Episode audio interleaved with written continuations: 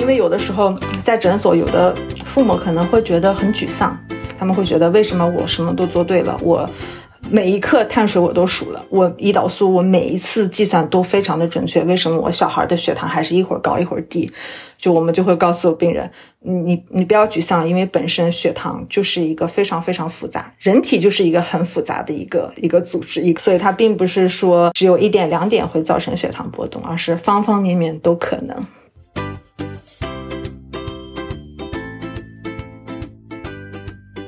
嗨，欢迎收听八九不离十，我是主播陆月。刚刚片头的声音是不是有一丝丝的熟悉呢？他是做客过我的个人播客《月食谈》的嘉宾郭鑫。他不仅是美国注册营养师，还是目前就职于美国德州儿童医院内分泌科的糖尿病护理与教育专家 （CDCS）。我们年初合作发布的单集《对话郭鑫》反响还是很不错的，有兴趣的朋友可以去听听看。那这一次。我们的聊天不是个人职业故事，而是关于糖尿病的科普。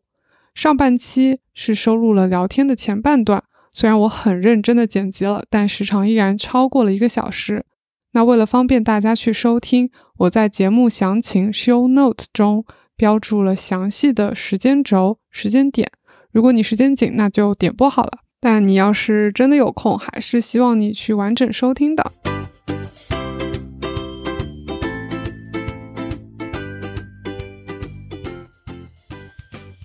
Hello，大家好，欢迎收听八九不离十。今天的节目我们来聊一聊糖尿病，然后嘉宾是郭鑫。我们这一期会专注于广度，就没有办法顾及到深度，但同时还是欢迎大家在评论区听后有任何的问题都可以来问问我们。然后我们让郭鑫给大家打个招呼。嗨，大家好，呃，八九不离十的听众们，我是郭鑫，然后我现在是这个在啊德州儿童医院做糖尿病这个教育专家，然后非常高兴和大家在这里见面。嗯，好嘞，行。其实前面大家对你的职业都有很高的赞许，觉得这个不是什么双引号狗屁工作，所以今天来跟你聊的，虽然不是说职业导向，但是是完全属于你每天日常。沟通的方向，因为你每天见的病人，也就是嗯糖尿病相关的病人。嗯，是的。那我们就直接进入正题。毕竟今天聊的非常干货。我们先从热身来吧。就是说到糖尿病的话，我跟国内的一些患者的沟通过程中，我们在中国比较熟知的是。像洪丁教授提出的糖尿病五驾马车原则，就是说你要饮食、运动、药物、教育、监测五体合一，这样来去管理糖尿病。然后我不知道你自己在美国的一些学习啊、日常的病患交流当中，是不是就也是这样五驾马车？对我也是听说过这个五驾马车的理论，我觉得这个可以说是非常好的概括了，嗯，糖尿病管理的几个核心点，不管是一型还是二型啊，饮食、运动、药物、监测和教育，我觉得这五点是缺一不可的。那。嗯，细往细了说，就可能有很多人觉得说啊，好嘛，我得了糖尿病了，那我听医生的话啦，医生让我用什么药我就用什么药，我一次药都没有忘记服用过，那我肯定是一个满分的病人，特别好的病人，对不对？那其实不然，就是如果你只是做到了药物这一点的话，而忽略了剩剩下的四驾马车，那其实你在健康这条路上是跑不远的，因为你只有一驾马车。嗯，就比如说。呃，监测，我觉得监测是糖尿病护理的一个基础吧，因为你的每个人的治疗方案啊，你的药物的选择和呃，包括剂量的调整都是千差万别的。那所有的这个治疗决定都是基于你的一个呃化验结果以及日常血糖的监控值。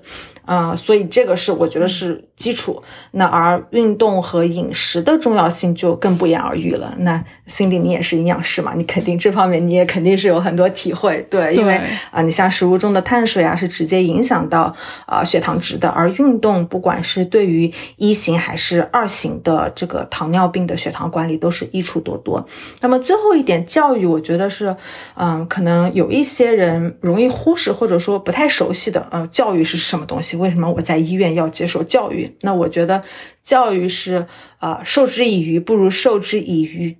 中最关键的一点，就是你比如说像我之前，呃，那期博客博客中提到的，那在我们医院呢，当病人确诊的时候，他们是病人的家长和病人是会接受一个两天的长达就每一天都有大概两个小时的非常密集的关于糖尿病的教育，那这个教育会保证他。在日常的护理中，知道如何去监测血糖，那血糖高了怎么办？低了怎么办？以及一些呃呃基础的如何去计算糖尿病剂量。所以我觉得这五驾马车是呃缺一不可的。那其实呃在美国这里哈。哦，在美国的糖尿病教育护理协会是提出了一个七大糖尿病的自我要素管理，就还多了两架马车，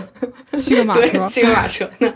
除了这个呃，向红丁教授提出的五个马车中的前四个，也就是刚刚说的呃饮食、运动、药物和监测之外，它没有教育这一块，但是它多了剩下三个马车，那分别就是呃。Problem solving，也就是说问题解决。那这里是包括了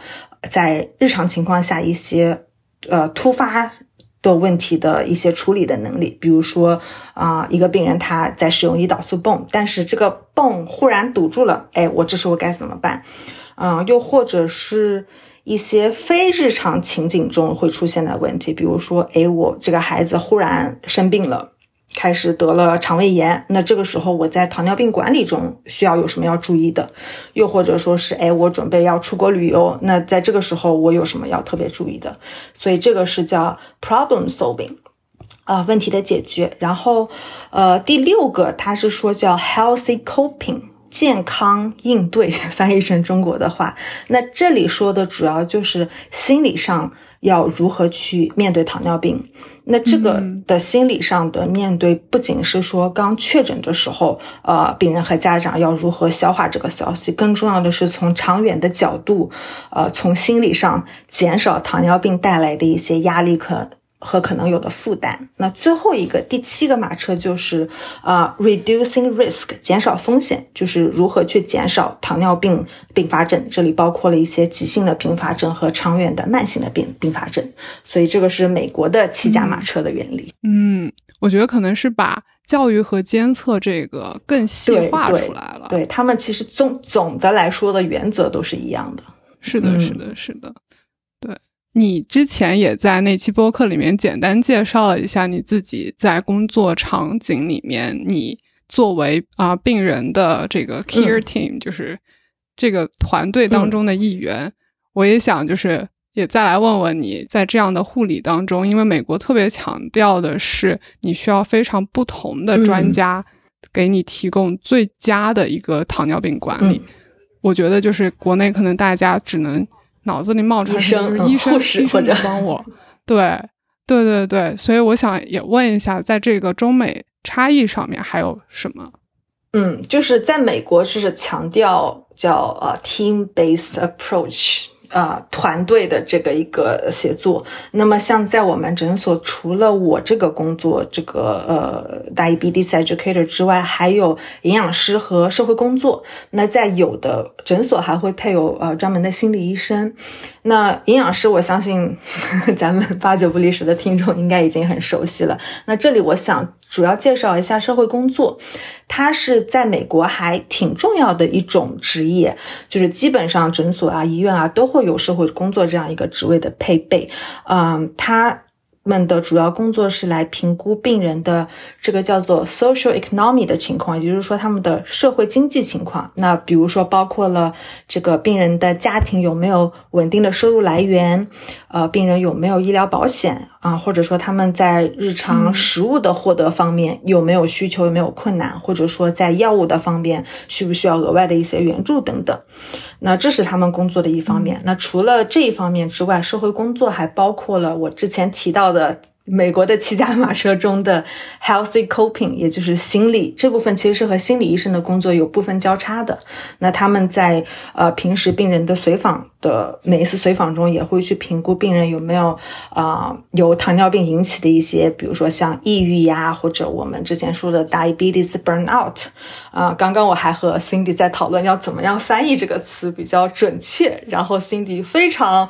非常机智的提出了叫糖尿病情绪内。内耗，我觉得非常能能精准的 get 到这个点，就是能能很精准的。反映出这个这个词儿对应的中文，就是因为糖尿病是一个很长期的一个慢性疾病。那在这个过程中，就很多病人会有因为要每天去面对自己的糖尿病，包括我要注意我的饮食呀，我要呃注射胰岛素啊，或者哎我不想让我的同事朋友发现我有糖尿病，我我想要躲躲闪闪的藏起来躲起来去去来服药或者胰岛素，就是一系列呃问题来导致的一个他的情绪内耗。所以这方面也是呃，社会工作要非常注意去呃来发现他们，及时发现他们有没有这样的问题。那如果呃有相应的一些心理情绪上的问题，那这个时候我们就需要心理医生来出来帮他们疏导，来解决这样的问题。对，然后我前几天还看到有一个数据说，在糖尿病患者中，其实抑郁症的并发率是高于普通人群三倍，所以其实这还是一个挺。哇，三倍，对，还是一个挺挺需要引起重视的问题。对对对，所以就回过来看那个五驾马车或者美国的马车、八驾马车、七驾哦七驾马车，还是不仅是只有饮食是需要注意，药物需要注意，还有很多其他方面能得到充足的支持。这时候患者在病情的管理上才能做到最。最优解吧，对。然后你刚刚提到了这个心理啊，就是情绪啊，这样连带着这个糖尿病，我就觉得我这时候必须要以一个糖尿病家属的身份来分享一下我自己外婆的例子，因为我外婆是二型，然后作为一个有营养学背景的孙女，我很难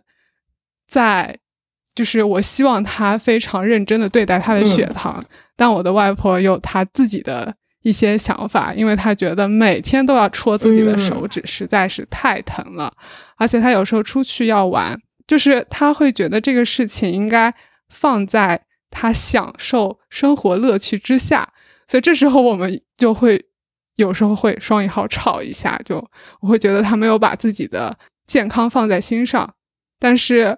我。挂完视频，我就想说，嗯，可能他情绪很健康也很重要，所以我觉得这个可能就是，啊，当我自己是糖尿病家属的时候，会发现糖尿病的管理变得复杂。对，其实它本身就真的是个很复杂的，它并不是说，哎，我发烧了，行，这是你的退烧药，拿去吃吧，吃了你就烧退了。就就像你说的，其实对于很多呃糖尿病患者来说，就每天扎手指，对他们来说就会是一个挺大的负担。我。每天为什么我我要多多这么一步？我要扎手指。然后我觉得我我必须要表扬你外婆，就是她这么大的年纪，她还知道并且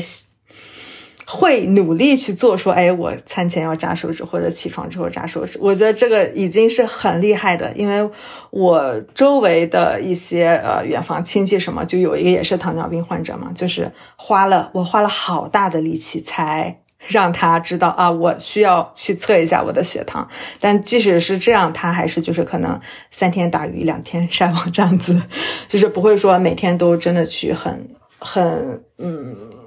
遵医嘱的去去测血糖。所以我觉得你外婆在这一点已经是很厉害了。然后她是呃，所以你外婆现在是在服药吗？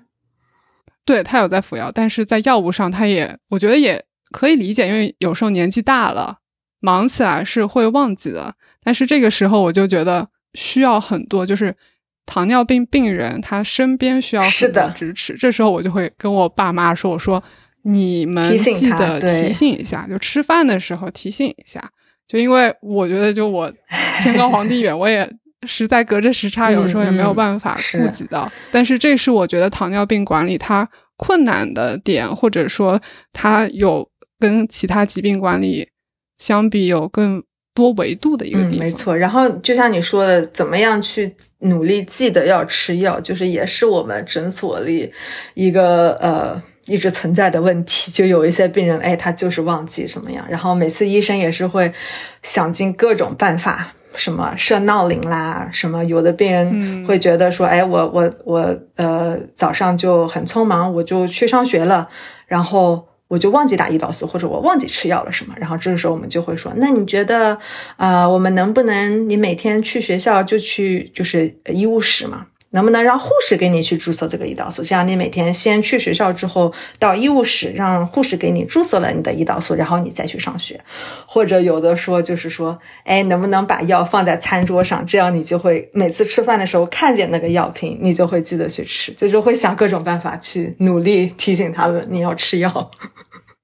对对对，就是这些很小的细节，其实由于是慢性病，所以它的重要性就比你普通的感冒的时候记得吃感冒药来说要变得困难了。对，而且我觉得。我觉得可能没有这种慢性疾病人可能会觉得不是那么能理解到这其中每天的一个精神负担。我觉得一个例子就是，如果有可能有的人会每天吃什么呃维生素呀，或者是什么葡萄籽油啊，就是这种保健品，嗯，就是就大家想一想，你你是有多少天，你是能坚持多长时间，每天都去记得吃那片维生素的？反正我是不太能做得到。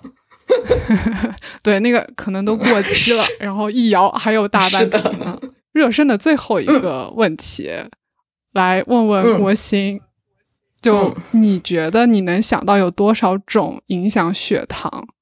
的因素？你觉得这个数量会在多少？我觉得你如果真是往细了说，真的是你能列出十几、二十、三十几种，我都不会很奇怪。就我就先说我能想到的，就是很常规的，比如说大家都知道的啊饮食。那其实，在饮食里哈，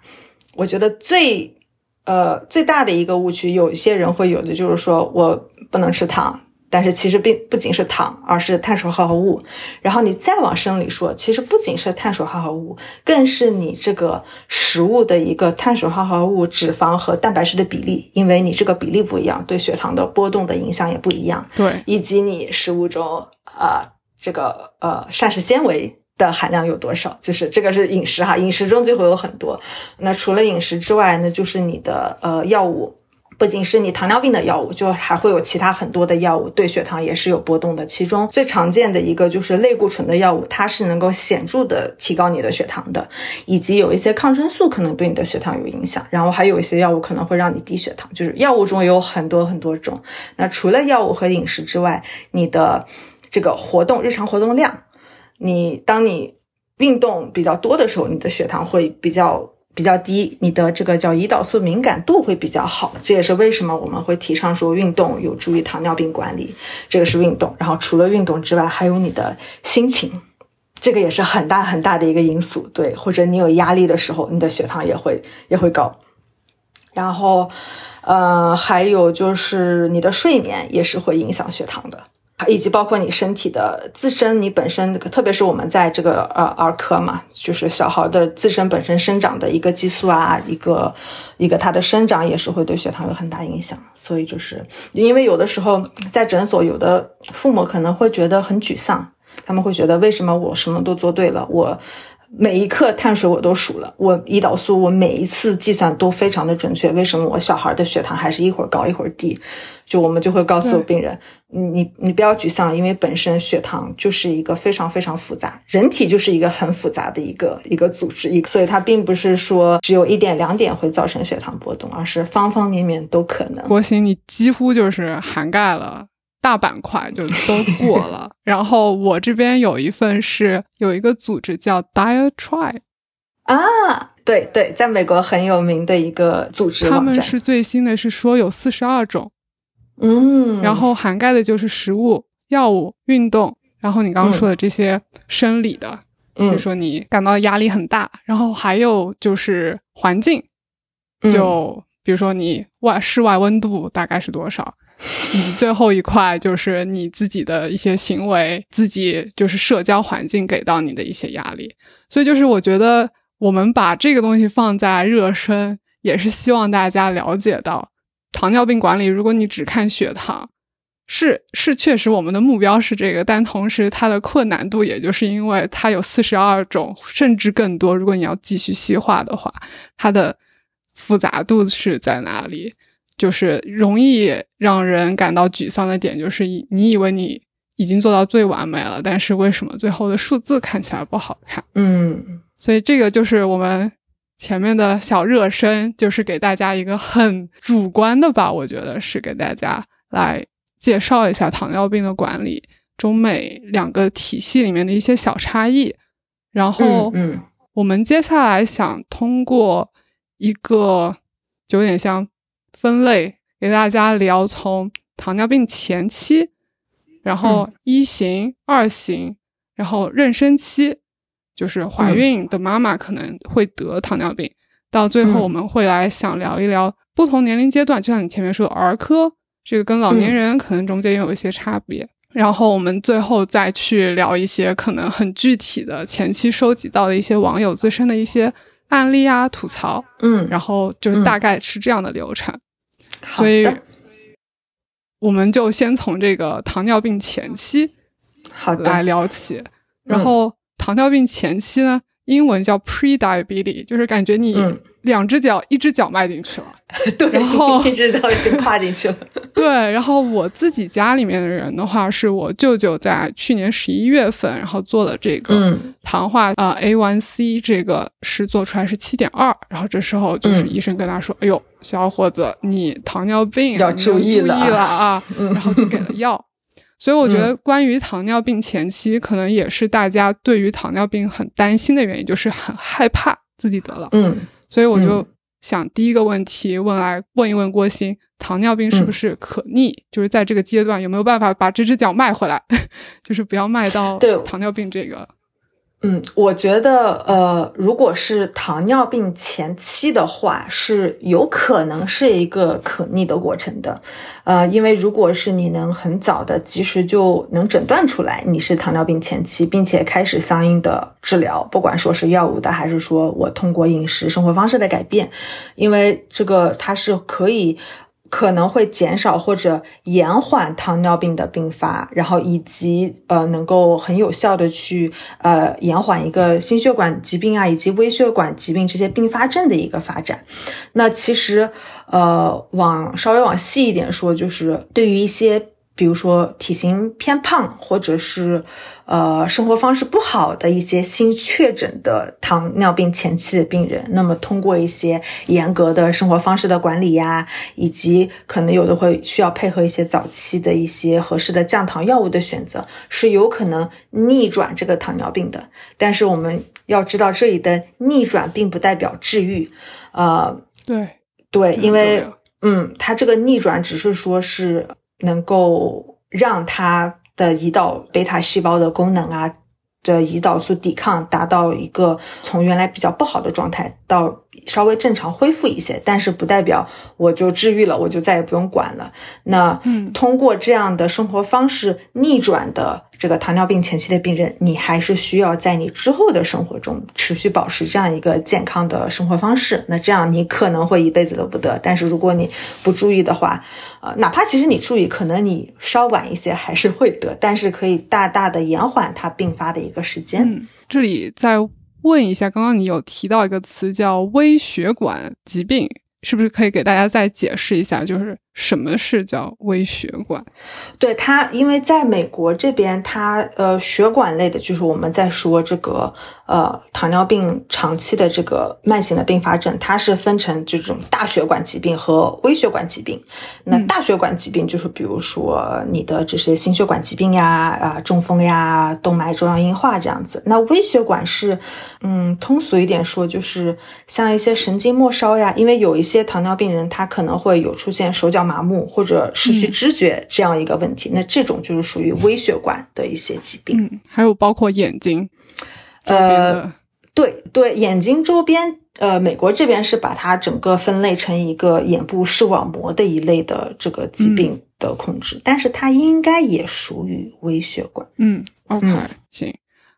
所以你刚聊的是关于糖尿病。可不可逆的问题，这个中间有一型跟二型之间的一些小区别吗？嗯啊，对我这边说的可逆，其实都是针对二型糖尿病，因为嗯呃一型糖尿病的话，它是一个目前哈就目前的医疗技术，它是必须要终身依赖胰岛素的一个一种病。嗯嗯嗯，所以这个是。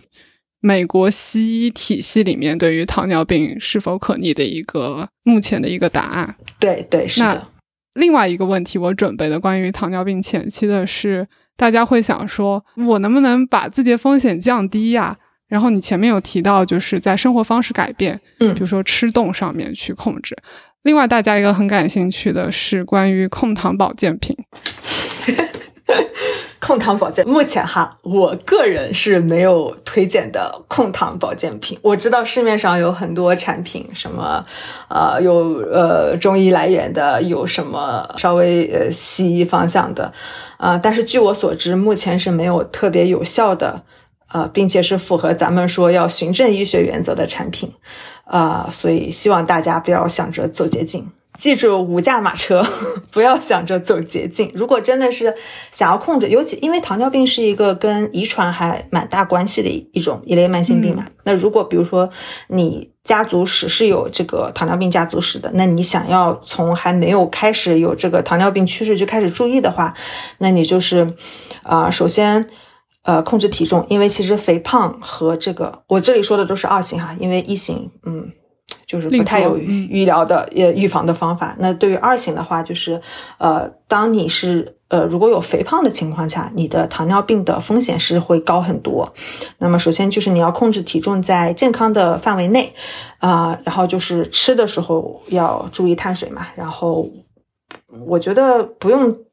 说非常严格的控制，但是你生活中有意识的，就是可能，呃，多吃粗粮啊，就是老生常谈，多吃粗粮，多吃蔬菜这种，呃，嗯，就嗯，甜食这些可乐、奶茶尽量少喝。如果真的是很馋的话，呃，可能一两个月、一个月喝个一次、两次解一下馋，但是就不要说点很大杯的经常喝这样。然后以及运动，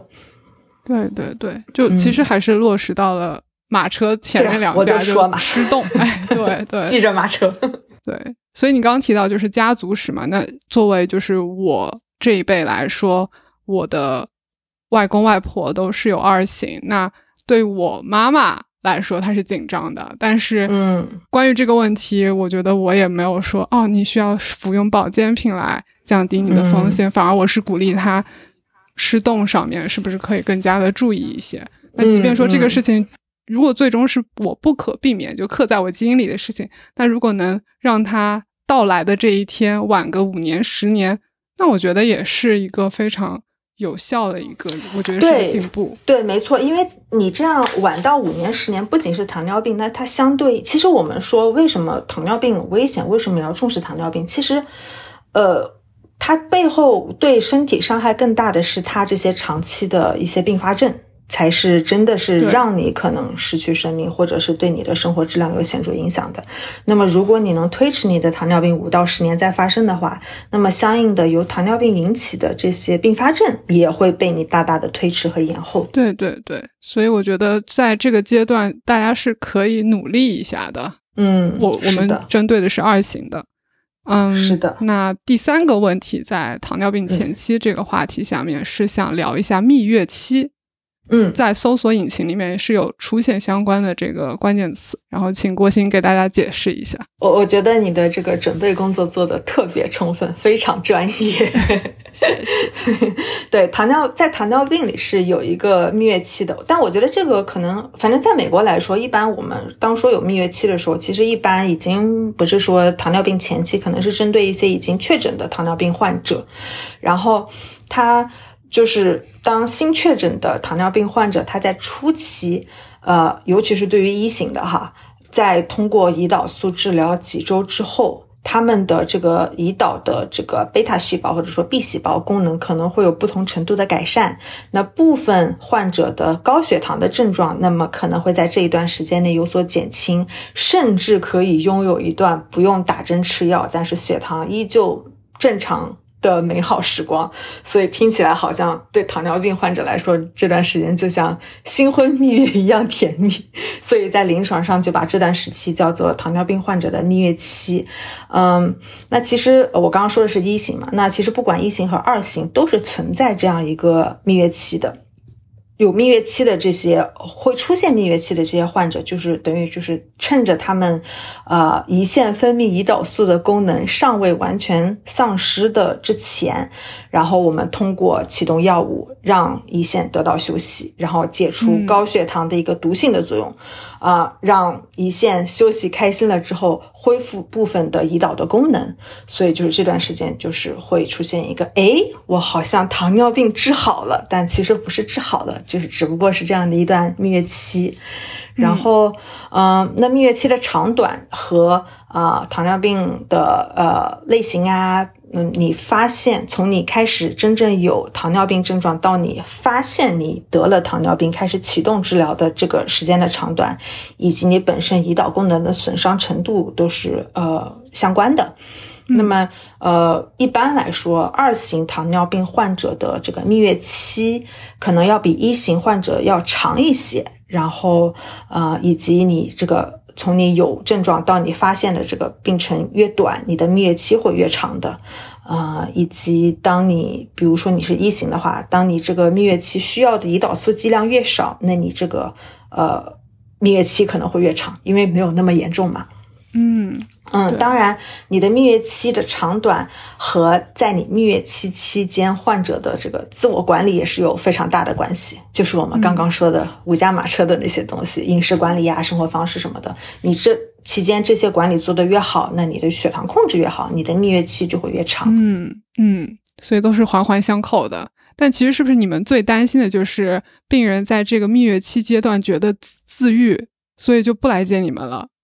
那倒不是，我们其实担心的是，因为我们就大部分都是一型糖尿病的这个小朋友嘛，我们会担心的是，让父母觉得我们家孩子呃糖尿病可以一直控制的这么好，因为蜜月期的时候可能血糖看上去都很好很漂亮，哎，没有很高，没有很低，然后胰岛素的剂量也好，但是一旦过了蜜月期，他们有一些家长就会觉得，天哪，怎么忽然之间世界就变了？对，怎么？你娶到我之后就对我不好了，我们的蜜月期已经过了，对他们可能就会开始觉得啊压力好大，怎么办？我我我应该怎么做？所以一般我们都会在确诊的时候就会跟他们打预防针，说你可能会经历这样一个阶段，然后之后会经历什么样的阶段，然后同时莫也会也会告诉他，你不用担心，你一直都会有我们的支持，你有任何的问题给我们发消息啊什么的，就是就不要担心，你你都有我们。嗯，所以你就是把教育这匹马车。给加足了，让大家没有那么担心了。对，那我可不就是负责开教育这个马车的吗？是的，是的。OK，那我们刚刚聊的就是第一个部分，关于糖尿病前期。那接下来就是因为你刚刚也聊了很多你自己的一型小朋友的一些例例子，那我们把火力就现在瞄到一型一型。对，然后我觉得还挺有意思的是，查资料的时候他们不会说自己是一型糖尿病患者，大家会叫自己糖人。所以我觉得这个中文我看着小唐人，对小唐人，然后一型唐人，我觉得这个这个称呼还挺亲切的。我我自己也觉得还蛮好的，就没有觉得是个病，只是说这是一个我影响我可能生活方式的一个小因素。嗯，对对对，我觉得也是挺好。因为像在美国现在这边，我记得我之前还是做这营养师工作的时候，也是有强调说，你不要称这个病人是糖尿病人。不要称呼他为 diabetic patient，而称呼他为 people with diabetes，就是不要把他们套一个标签，说这个人是糖尿病的人，就糖尿病人，糖尿病人，而是说这个人是一个正常的人，但是他同时有这个糖尿病的这么一个情况。我觉得这个跟你刚刚说的说，哎，呃，成为这个糖人啊什么，我觉得是有异曲同工之妙的。对对，OK，那关于一型。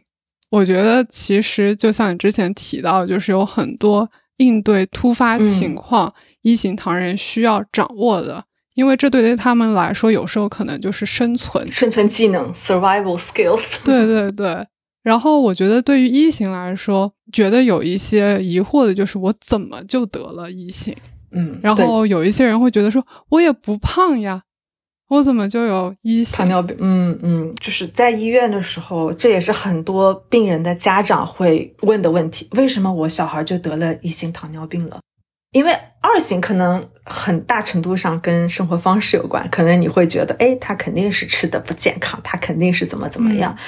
呃，虽然我们也不应该去这么说，但是相比来说，一型其实是更。和你自己的生活方式没有特别直接关系的，因为它主要还是家族遗传性占到了一个很大的因素。那它，因为我我在这里就是插一下说，呃，一型和二型有什么区别？那一型糖尿病主要是由胰岛贝塔细胞被破坏，导致一个胰岛素分泌量不足，甚至最后完全不分泌胰岛素的一种疾病。那这也是为什么一型糖尿病的患者，一型糖人的患者，呃。必须要终身这个注射胰岛素。那二型糖尿病，它其实身体是分泌胰岛素的，但是只是他们有一个叫胰岛素抵抗的症状，所以他们体内其实胰岛素的量分泌量可能很多，但是由于胰岛素抵抗，它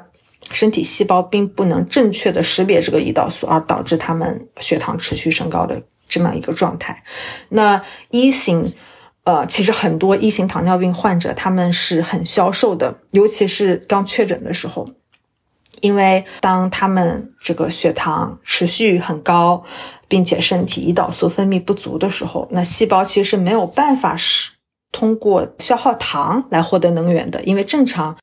大多数情况下，人类是使用葡萄糖来作为一个呃能量的来源。那当一型糖人他们身体内没有足够的胰岛素的时候，那身体这个时候就不能利用这些糖，所以你吃进去的一大部分的能量其实都通过尿液排出去了。那身体就相应的需要消耗其他的肌肉或者说呃脂肪和肌肉来。维持你日常所需的能量，所以就很多一型，嗯，确诊的小朋友来医院之前，我们问他说：“你之前有没有体重的波动？”大部分都是他们有剧烈的一个体重降低的情况。然后，大部分一型的，呃，患者其实都是比较消瘦的，相比于二型来说。对，那其实除了家族遗传，还有一个很有意思的就是。我们发现，其实很多，包括我有一些有这个呃一型糖尿病的同事呀，还有一些呃患者，他们可能都是生了某种病，或者是被某种病毒感染，哪怕是流感或者什么的之后，嗯，忽然发现。有这些高血糖的症状，然后被确诊出来一型糖尿病，那么其实就是接触病毒，就目前机制还不是特别的清楚，但是呃，很多患者中都发现，其实接触某些病毒也是能够直接诱发一个一型糖尿病的一个因素，以及有一些其他的环境因素会导致一型糖尿病的病发，是不是尤尤其是那个自身免疫系统疾病？对，因为本身这个它一型糖尿病就是一种和这个。免疫相关的一个一个疾病，所以，嗯，反正我现在看到的一些说法就是说，这些病毒什么的，可能也是通过一个呃免疫系统的某些机制来攻击了胰岛细胞什么的，来诱导出了一个糖尿病。但是，嗯，我们这边医生的观点是，其实如果他在比如说十三岁这一年并没有感染这场流感。那可能他在十五岁的时候也会因为感染了其他的一个什么病而发生糖尿病，就是迟或早或晚，嗯，你都是有可能的。所以更多的还是这个基因里面、遗传里面的一些。对，然后在美国这边是有，我不太记得具体的组织，它是有一个像公益性的组织，就是如果你的家人。或者说，因为美国这边很多都是家里有呃好几个小孩嘛，就是如果你其中有一个小孩是呃已经确诊一型糖尿病的话，他们那边是可以免费每年帮你们家的其他孩子去更早的去来监测。他这里好像监测的就不是呃糖化蛋白什么的，他是好像直接监直接监测身体的呃和糖尿病相关的某些抗体的值。那样的话，他就是能在更早的。时候就发现，就是还在临床上的普通的，呃，糖化蛋白呀这些血糖测试还并没有发现糖尿病的时候，他们通过它可以更灵敏，对，就更早的发现这个情况。嗯嗯，确实，可能对于家长来说也是个担心，家里面有一个宝宝是这样的，对，就另外一个会不会觉得是定时炸弹？哎呀，什么时候就会很紧张？对对对，嗯，那下一个想就聊，前面你也聊到说会可能有。频繁上厕所的一个症状，然后也是你前面一期播客跟我们有聊到，就很多一型小朋友来医院，就是因为酮酸，这叫酮症酸中毒，糖尿病酮症。就这一点，就是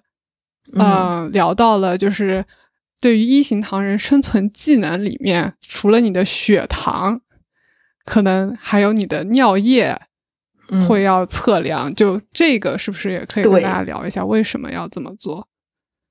嗯，因为呃，就像我刚刚说的，当你呃血糖过高，然后身体没有足够胰岛素的时候，这个时候身体是不能够利用葡萄糖来进行供能来代谢，那这个时候身体就会优先选择代谢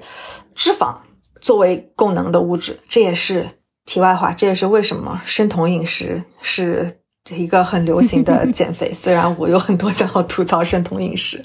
对，这个是生酮饮食后面的机理哈。我回到这个原来的话题哈，那这个时候身体会用这个脂肪来进行代谢呃或供能，那但是脂肪代谢的时候，在肝脏内脂肪是会。呃，肝脏是会将脂肪转化成一种叫 ketone 酮酸的物质。那么，当酮酸累积到一定程度的时候，就会发生呃，我们叫糖尿病酮症酸中毒的症状。那为什么我们不希望这种症状发生呢？因为它可能会致命，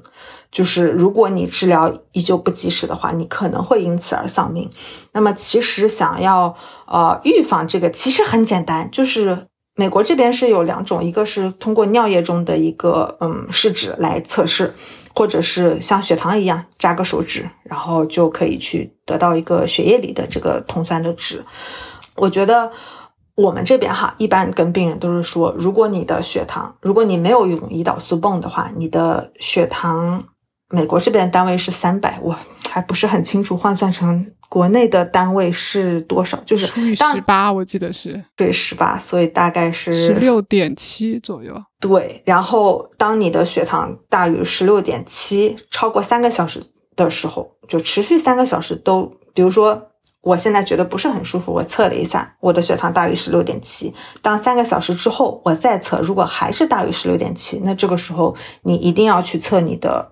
血液或者说尿液中有没有酮酸？呃，除了说你去检测，那么其实糖尿病酮症酸中毒也有一些呃比较明显的症状，就比如说你开始觉得恶心，想要呕吐，啊，觉得肚子痛、腹痛，以及还有一个很典型的症状，就是当你的呼气的时候。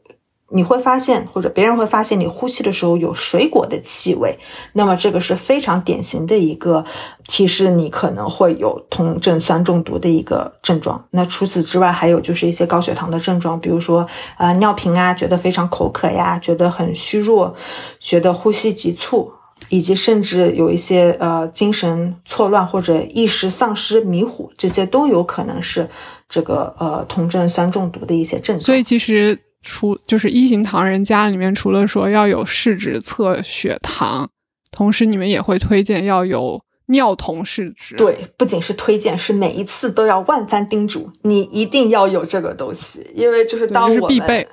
对，就是我们诊所听到谁有 DKA 了，我们就是如临大敌，就觉得哎呀，我的天呐！非常严重的一个事情，是要送急诊嘛，对吧？是的，嗯，就是取决于，如果他真的是到了酮症酸中毒的这么一个状态的话，是一定要去急诊。但是我们会跟病人说，就是当你测酮酸的时候，不代表你有酮酸就说明你是酮症酸中毒了，它是需要到达一定的量，以及结合你的体内的 pH 值啊，就是各种指标才能诊断。那么我们一般跟病人说的就是，啊，会有一个像这个 cheat sheet 一个表。给他们去看，就是当你到什么程度的时候，比如说你的这个，因为美国的试纸它是呃，在他们的这个试剂盒上、瓶子上就会有一个颜色的对比图，就是什么颜色你是啊微量的，什么颜色你是少量或者中量、大量。那我我们一般跟他们说，当你这个是微量或者是少量的时候，你可以不联系我们。如果你觉得你自己可以搞定的话，那这个时候你就是喝很多很多的水，这个是非常非常重要的，因为你需要大量的水去把你身体的酮酸给冲出来，然后并且你一定要去及时上厕所，因为只有这样酮酸才能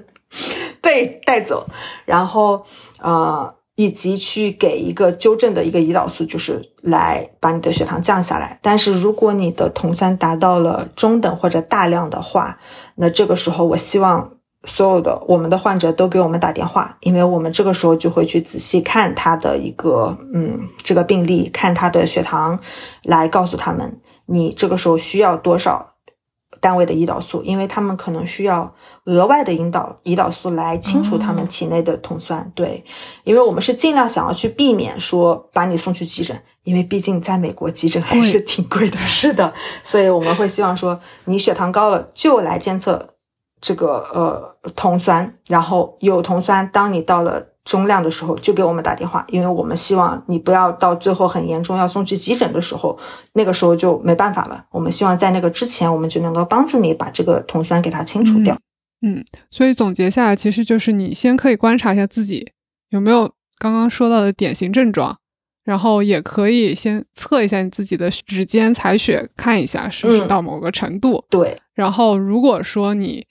正好也是。没有过期的试纸在身边测，嗯，我希望你一直都有没有过期的试纸在身边，是旁人们，这是我们，这是我们衷心的希望。然后，如果就是根据出来的颜色，然后再去采取下一步的行动，大概这样。对，没错。那我们聊了试纸当中的一个尿桶，那可能就必须要去聊测我们的指尖采血。然后，我觉得这也是一型糖人。得到自己确诊消息的时候，会想问说：“大家推荐什么血糖仪？”然后，这个就是他们最想了解的一个问题。我不知道在美国是不是也有患者会询问相关的。然后，在这个指尖采血呀这方面，有没有什么要特别注意的？嗯，这个选择什么血糖仪呢？在美国大家不会问，因为这个是由保险公司决定的。并不是你想买哪一种就哪一种，不同的保险他们对它报销的牌子可能不一样，呃，但是呃，我觉得哈，呃，应该都大差不差。然后不管是哪一种血糖仪。然后，而且，呃，应该有，我知道国内有一些，呃，你购买的一些药店啊什么，它可能会给你提供一个校准的一个服务，所以你可以去到购买的地方或者指定的地点去校准这个血糖仪是否准确。我觉得如果它是合格的产品，呃，问题应该都不大，其实不是特别有所谓。然后，至于你说的说，嗯，这个指尖采血有哪些注意事项，我觉得。呃，首先我想跟大家强调的就是，呃，你首先采血之前，因为大部分都是指尖采血嘛，你一定要注意去清洁你的手指先。一般我们是要用百分之七十五的乙醇去啊擦拭你的采血部位，然后你要等它凉了之后，不是凉了，干了之后，完全干了之后，对，晃一晃，甩一甩，甩一甩，然后再进行。这个采样，然后采样的位置也是你尽量去避免你呃手指中间，因为中间的神经比较多，对，你会很痛痛，避免你的这个肉垫子，而是啊去用你指呃手指边边边缘的地方，因为那里呃皮比较厚，开玩笑，那里那个神经比较少，所以呃用这个手指边缘的话会呃比较不容易痛，然后。我查了一下，之前好像我们国家呃卫计委是推荐说，你扎了第一次以后，第第一滴血是要弃掉的，然后你采第二滴血置于这个试纸上去进行这个呃采样。呃，美国这边也是，你如果是在诊所的话，一般护士也是会第一滴血先挤掉擦掉，然后取第二滴血。嗯，但是平时自己在家，我们不是特别会强调，我们不是特别会跟病人强调这一点。嗯嗯嗯，对你刚刚说的那个指尖采血，对于年纪特别小的患者，有没有其他？因为可能不是他们自己采，是爸妈给采，就这时候有没有什么注意的地方？嗯，美国这边其实一直大部分都还是推荐指尖采血，因为。嗯，比较一是比较容易踩，二是相对来说没有那么敏感。但是我是看了一下我们国内的推荐，它好像是说，呃，手掌的叫大鱼大鱼际肌和小鱼际肌，这个对很拗口。这个大鱼际肌是指手掌正面拇指根部到你掌根的这块肉，就是大拇指下面哦，拇指。的这块肉就是肉肉捏起来肉肉乎乎的那一块，嗯，我正在戳它，呃，对，啊，我也是我在捏它。是不是煎牛排的时候好像是可有一个方法，就是戳这儿的，是这个吗？哦，好像是，好像好像，我不确定，但好像是。然后那个小鱼际肌，你猜是哪儿？是小拇指喽，是不是？没错，你好聪明，是的，小拇指就是小拇指下面那一块肉。但我觉得小拇指哦，可能是侧边这块，我也不是不是不是特别确定。反正我搜的就是说是小拇指指根到手腕之间的肌肉，应该是侧面这一块肌肉。然后可以踩这两块，然后以及可以踩耳垂的穴，呃，前臂的背侧，呃，上臂和大腿前侧和小腿肚以及腹部。嗯，听起来还挺多地儿的。对，但我听上去都比手指要痛。嗯，对。然后也有一些，就是说看他们这些地方准不准。然后有一些呃，结果是显示说。这个大鱼际肌和小鱼际肌的结果和指尖的结果是比较接近的，但是其他的部位都存在一个，当你血糖变化的时候，它会有一个滞后的一个现象。嗯，对，所以就基本还是比较推荐指尖。你想，毕竟十个手指呢，换着扎嘛。是是是，对。对，那关于那个血糖仪，其实我当时在给我外婆看的时候，因为她之前的那个血糖仪用了蛮久的，毕竟也买了一个比较大的牌子，所以就是质量还不错，就没有说什么三个月坏了。然后我问我遇到的一个问题就是，等一下血糖仪是有更换频率的这样的一个说法吗？就是是不是五年之后它就不精准啦，还是什么的？我不知道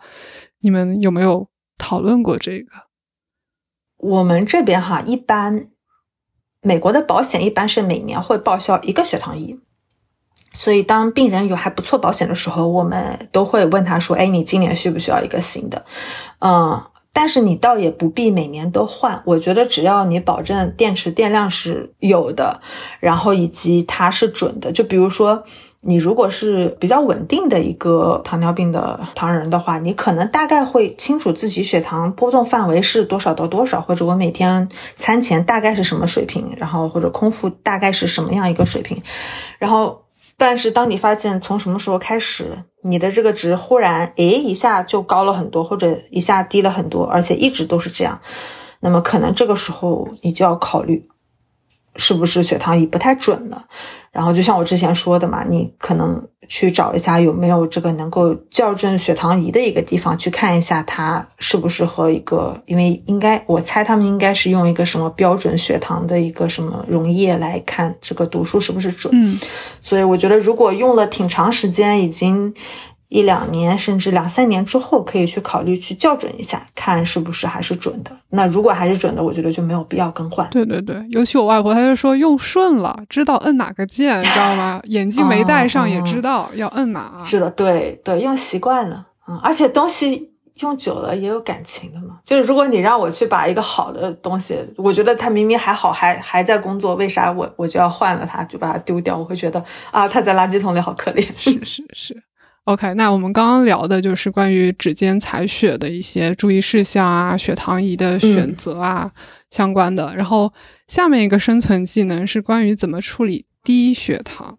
我是发现大家关于糖人什么的特别担心血糖高，但是呢，低血糖好像明明也很重要啊，因为你想要正常血糖，但你只怕有峰值。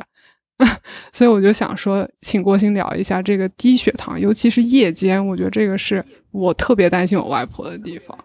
嗯，我觉得你真的觉悟非常高。对，虽然他他 不是一型，但是就是有交叉的地方。是，就是很多我们也是在诊所发现，很多家长他会很纠结那个高的血糖高，然后。但是会觉得啊低没有关系啊，低一会儿没事儿。但是其实低血糖也可能会非常危险，尤其是夜间的，像你说的夜间的低血糖。嗯，像我们呃诊所的话，呃，因为是小朋友嘛，我们不希望把他的血糖目标控制在一个，就是我们会没那么严格，因为我们主要一个担忧就是害怕控制的太严格，小孩会在。夜间发生低血糖，嗯，那么并且我们会推荐，呃，说，呃，对于儿童的这个血糖监测，如果他没有佩戴这个动态血糖仪的话，那么我们希望他每天至少测四次血糖，分别是三餐之前和睡觉之前。嗯，那如果这个小朋友他睡觉前的血糖低于一百的话，我们会希望他要一定需要吃一个睡前的一个呃零食。嗯，所以你刚刚说的一百是国内的五点六，对，是的，谢谢，没问题，我就拿着计算器。对，很需要，我很需要这个东西。对，如果是低于五点六的话，那希望他一定需要吃一份小的零食。那这个零食，呃，当然也是根据他的年龄啦，但是平均下来的话，就是呃，推荐是有呃八到二十克的碳水的一个零食，取决于它的年龄和它的重量。嗯嗯嗯嗯，所以你是不推荐吃个巧克力的啊？巧克力，呃，倒也还行。因为巧克力有脂肪，就是我们不推荐吃我们叫 fast acting carbohydrate，就是会快速吸收的碳水，比如说糖果，比如说汽水，比如说果汁儿。嗯，然后说到这个，就可以聊一聊我们要如何治疗低血糖。嗯，那治疗低血糖的时候，我们就希望他用我刚刚说的这些快速碳水，快速吸收碳水。嗯啊。在这边，我们是啊，叫做十五十五原则，就是当你的血糖啊低于来计算器上一下七十，七十三点九。哦，好的，在美国，当你的血糖低于三点九的时候，我们就认为它是低血糖。这个时候，我们要用十五十五的原则来治疗这个低血糖。那第一个十五就是十五克的。这个快速碳水，那具体的例子，比如说是一百二十毫升的可乐、雪碧，就是任何汽水或者果汁，啊，或者说，呃，四个那种瑞士糖，那种水果味儿的，嗯，或者说彩虹糖，十五个彩虹糖，因为一个彩虹糖是呃一一克的糖，应该是，对是。嗯，就是用这些东西来给它补充十五克的快速碳水，然后第二个十五就是等十五分钟，然后再去测血糖。如果还是低于这个值的话，那你就需要再治疗一次。然后如果高于这个值，就说明 OK，你的这个呃低血糖已经解决了，这个警报解除，可以就正常该干啥干啥。嗯嗯嗯嗯，那再回到刚刚说的呃。晚上的这个零食推荐的话，那么就是不推荐这种快速血糖，因为呃快速碳水，因为这些碳水的问题是它会让你的血糖瞬间升高，但是同时它不会维持太长的时间。那么因为我们是想要去避免夜间低血糖，那我们就希望是吃一些比较缓释的，释放比较缓慢，不会让血糖一下子升得过快，但是同时可以维持比较长时间的。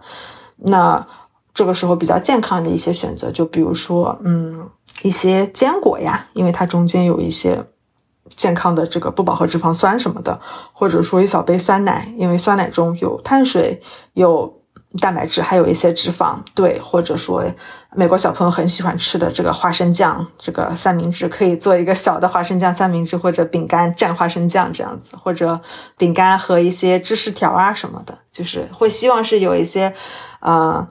既有碳水，又有蛋白质，又有脂肪的一小份的零食，来维持它夜间的血糖。嗯嗯嗯，所以这个就是我们关于低血糖如何处理的一个部分。就是前面提到的有些，虽然我们归在了一型这个里面，但是关于低低血糖怎么处理呀？刚刚我们说的那个十五十五原则，对于二型来说也是完全适用的。对，然后对，也是完全适用的。对对，然后我外婆她就是。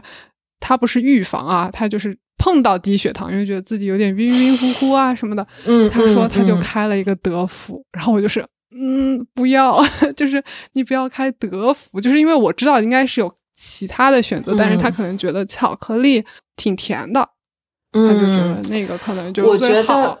对，我觉得要取决于，因为。就是我很高兴他能够感觉到低血糖，因为像我们每一次就是医生问诊的时候都会问到的一个就是问题就是你能不能感觉到低血糖？当血糖低的时候你有没有感觉？因为如果你是感觉不到低血糖的话，其实这个是非常危险的，因为你很有可能一直低血糖你感觉不到，然后低到一定程度之后你就会昏过去了。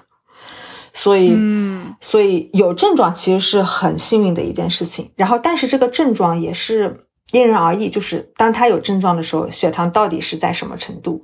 然后，因为我们有一些小朋友，一些不是很听话的小朋友，这里主要是呃。一型、二型其实都有。他们可能不是非常遵医嘱，然后胰岛素也不是打得够量，他血糖就长时间维持在一个很高的水平。当他忽然有一天，哎，我今天决定遵医嘱，开始给吃了正确剂量的药或者正确剂量的胰岛素，当他的血糖值在一个正常的范围内，他就开始觉得我低血糖了，我晕晕乎乎了。对，对，因为他的身体太适应之前的高血糖的状态了，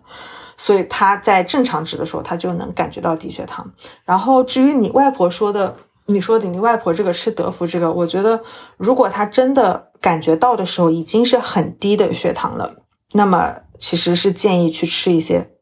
快速的糖。对，对我说你搞个糖水，对，或者去哪怕吃一勺糖。然后，但是如果说他感觉到的时候没有真的那么低，而是快要低了，但是还没有真的低，那这个时候吃一块德芙就是一个比较好的选择。对对对。对你刚刚就也提醒我了，就是因为有时候我也想跟他教育的点，就是你觉得的低，可能要在数字上也吻合之后，你再可以采取下面一步，要不要加一颗糖或者吃一块什么？因为他有时候感觉到的跟测的可能确实就测的时候可能完全正常，只是他觉得低了。对，然后你像我之前刚刚说的。一些本身血糖很高，然后忽然血糖正常了，他觉得低血糖的这些，我们给他们的建议就是，你因为他是一个。他是身体上感觉到这些症状，心理上觉得我低了。这个时候你说你不低，你可以，他不行，因为他有这些症状，所以我们还是会说你可以去吃一些零食，但这个时候我们就会推荐说不要吃那些含碳水的，尤其是快速碳水。你去吃一些什么芝士条啦、花生酱，空口吃花生酱，就不要拿面包或者拿饼干蘸了，就是吃一些比较呃稍微健康一些的。蛋白质含量比较多的，或者说蛋白质和健康油脂混合在一起比较多的这些零食。嗯嗯嗯，脑子脑子突然想到了煎鸡蛋。哎，嗯，对，煎鸡蛋是一个来点酱油，完美，可以，我觉得这个可以。所以就这一块是低血糖。然后接下来就是聊到一型糖人，就感觉是大家也很关注，就是胰岛素的种类，因为有不一样，好多不一样的名字，可能这也是家长学习起来头大的一些地方。是，然后呃，因为国内跟美国这边胰岛素名字可能不是很一样，但是它们的种类其实都是，嗯，都是分成这几大类。首先就是一个叫超短效胰岛素，那它是。顾名思义嘛，超短效就是说它作用时间会很快，然后但同时它的呃持续的时间会没有那么长。那它从你注射到它开始起作用是呃好像是十到十五分钟，然后当一到两个小时的时候，它会达到一个峰值的最高点。然后据我了解，国内的这个代表呃的一个超短效胰岛素有呃门冬胰岛素什么。古赖胰岛素还有一个记得不是很清楚，那这些胰岛素也是在美国使用最普遍的一个餐前的一个胰岛素，就是说你每餐之前需要给自己注射的一个胰岛素。然后比超短效胰岛素要再稍微慢一点的是叫短效胰岛素，它的起效时间是三十到六十分钟，然后它的高峰好像是在两到四个小时，同时它能够持续六到八个小时这样。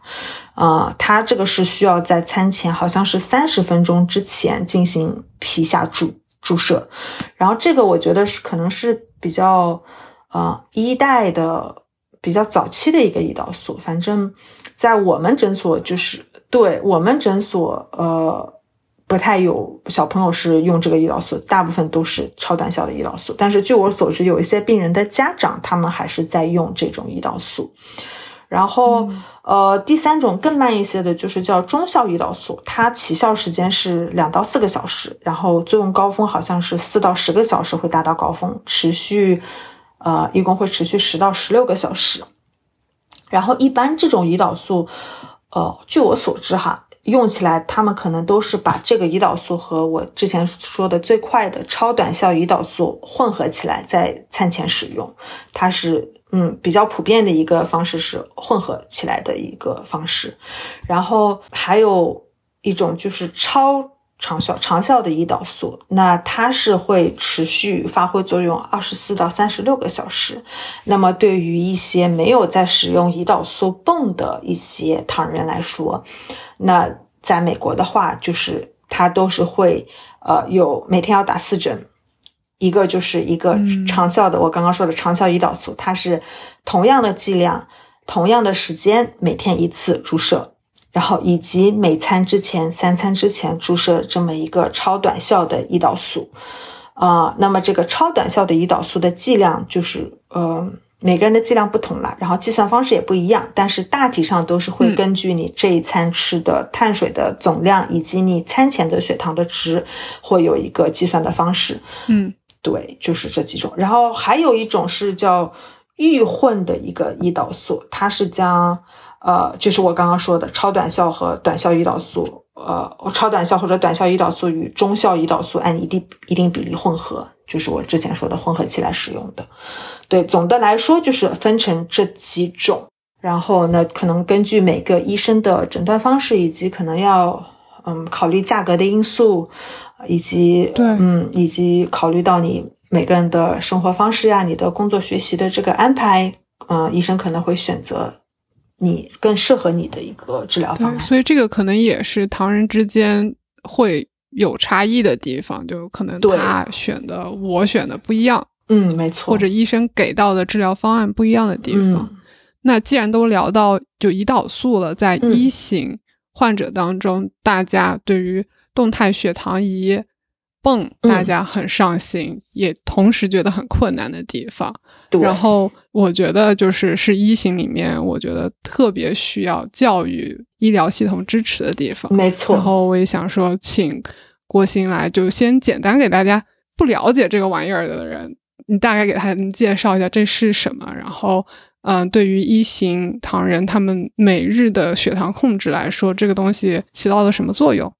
呃，因为刚刚我们说胰岛素嘛，那我就接着说胰岛素泵这个东西。那，呃，胰岛素泵其实你可以把它想象成一个叫人工胰腺。就是它来模拟人体的真的呃胰腺，因为胰腺就是平时呃不管你吃不吃东西，它每天其实每分钟可能都会释放很微小很微小量的胰岛素，然后当你开始吃东西的时候，会分泌大量的胰岛素，因为你开始进食了。那么胰岛素泵呢，它也是，它是会就像我刚刚说的，如果你没有在用泵的话，像。美国这边小朋友他们是会有两种胰岛素，一个是长效，一个是超速效。然后，但是当你使用胰岛素泵，你只需要用超超呃超快速的那一种胰岛素，因为胰岛素泵会每个小时去释放很微小的量的超超短速，就是超快的那个胰岛素来模拟真正的胰腺的功能。嗯，然后你在每餐之前呢，你会呃直接操作那个。呃，泵或者说有一些胰岛素泵是它，你可以用手机操作，他们通过什么某种无线传播方式或者蓝牙，你可以直接在手机上告诉你的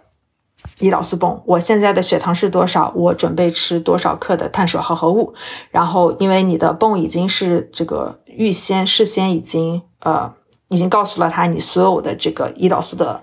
呃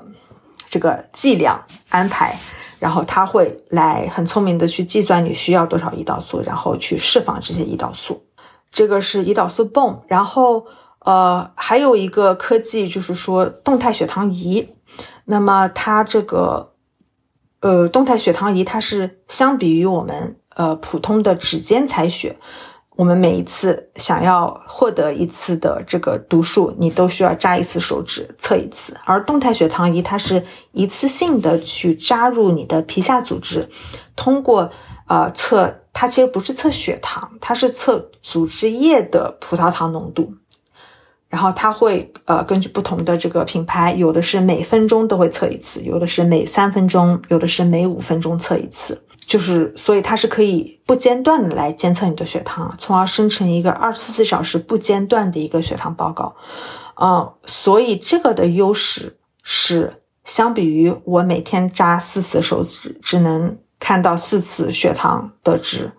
这个。动态血糖仪，你可以看到一整天的血糖波动，所以你可以知道我夜间的时候血糖是什么程度，是高是低。那么我吃饭前是什么程度？我吃了饭之后多久血糖会降下来？会降到什么样的程度？然后就是它会给你一个很综合、很全面的你的一个血糖的情况。然后还有一个优势就是，你像呃，我们扎手指的话，每次要扎这个动态血糖仪，根据不同的品牌哈，美国这边最常见的两个品牌，它一个是呃戴一次是可以呃。维持十天，然后还有一个品牌雅培的，它是可以呃维持十四天，所以也就是说你每半个月被扎一次就可以了，而不是说每天要被扎好几次。所以听起来这个动态血糖仪，它在替代的就是我们非常传统的之前没有这项技术之前采用的这个指尖采血，然后优势就在于它有更多的数据采集量。就我们现在老说大数据大数据嘛，为什么要那么多数据呢？就是因为你越多你。越能判断你什么时候这里可以更优化，没错，然后你就有更多的信息去做决策，没错，这个是。嗯，动态血糖仪，我觉得对于一型糖人来说，有特别革命性的一个，非常革命性，非常革命性。对，然后我非常同意你说的，就是它其实这个需要很大的医疗系统的支持以及对病人的教育，因为据我所知，这个东西在国内还是挺贵的，就在美国其实也是很贵。如果你的保险不报销的话，其实普通家庭也是很难负担的。但是因为在美国，不管是我们医生，还是说从呃保险公司或者是从政府的一些，因为有一些是政府的，像 Medicaid、Medicare 那些医保，对对，政府医保都是花了很长的时间去像游说 lobby 一样去告诉他们，包括我们也有很多医生，就我知道我们医院也有一些医生也是积极的，每年都在向政府说明这些科技、这些技术，不管是胰岛素泵还是说这个。呃，动态血糖仪如何的帮助了我们的病人？然后你现在付这些钱来给他报销，是吧？对，给他报销这个，你之后能省多少钱？他因为佩戴了这些东西，他能够避免什么酮症三中毒，他可以避免之后的这些长期的这些并发症。你其实是用了一小部分投资，给你之后省了一大笔的钱。对对。嗯，希望可能提案后期也可能可以提一提关于糖尿病相关报销动态血糖仪各类的吧。我觉得这个对于糖人来说是除了他们自己能控制的因素做好，嗯，相关的医保如果能够给到支持，我觉得是非常重要的。然后关于动态血糖仪，如果说这个患者目前的经济能力或者各方面的，他。有一些担心，他会想问说：“那我能不能不用动态？就是在一型的情况下，因为他觉得太烧钱了。因为你刚刚提到十天、十四天，虽然说只扎一次，但是这个每个月的支出就已经开始烧钱了。就是说不使用可不可以？当然，这个可能是不是我们最希望看到的。嗯，呃，如果真的是由于客观因素，真的没有办法去使用这个的话。那也没办法，对不对？但是我希望，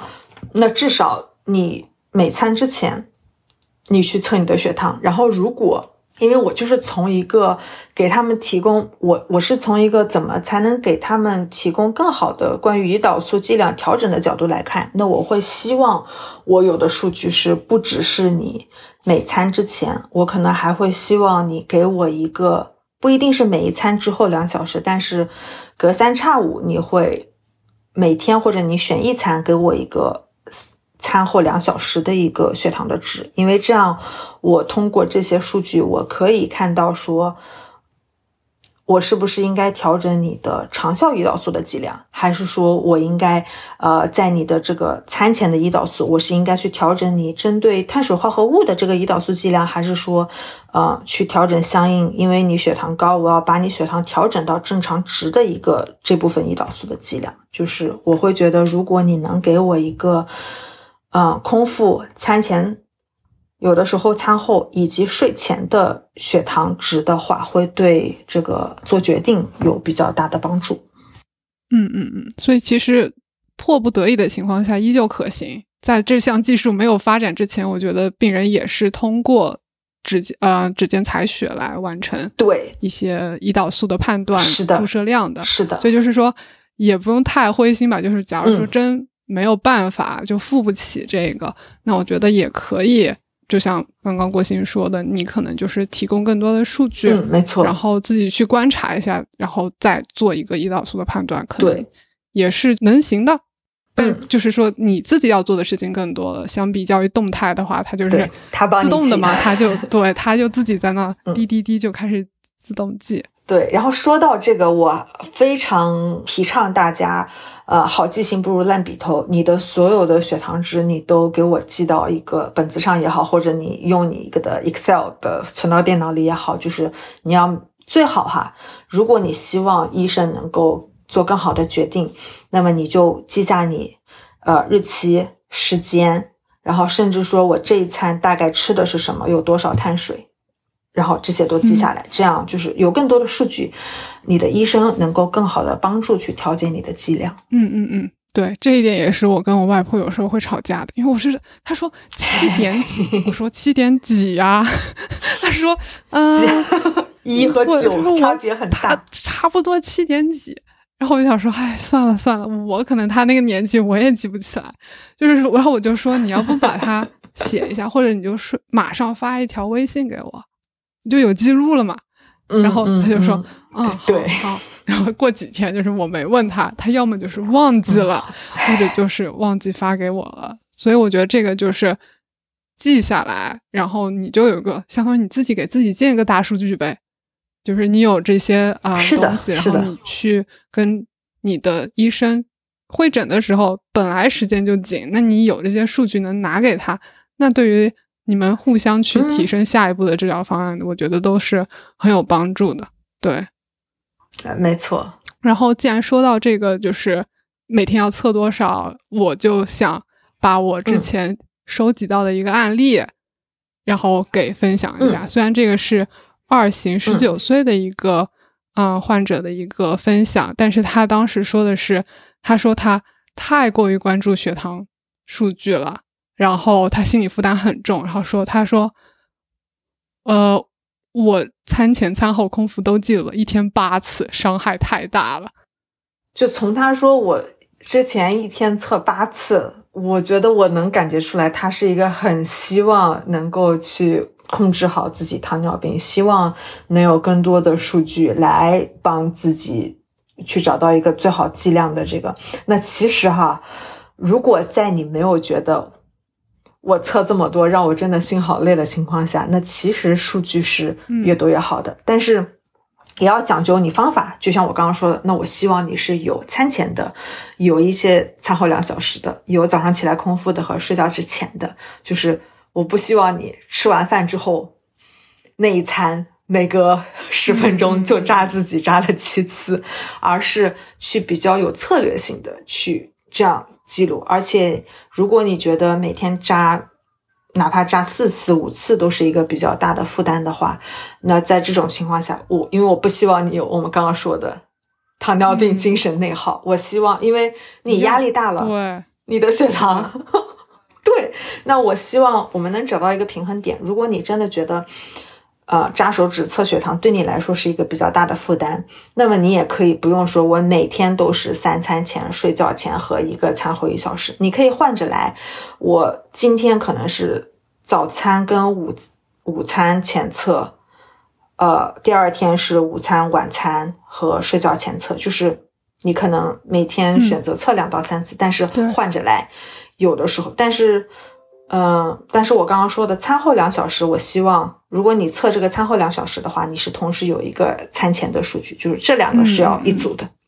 你不能说我今天没有测餐前，只测了餐后，那样的话就是嗯，参考价值不大。嗯对，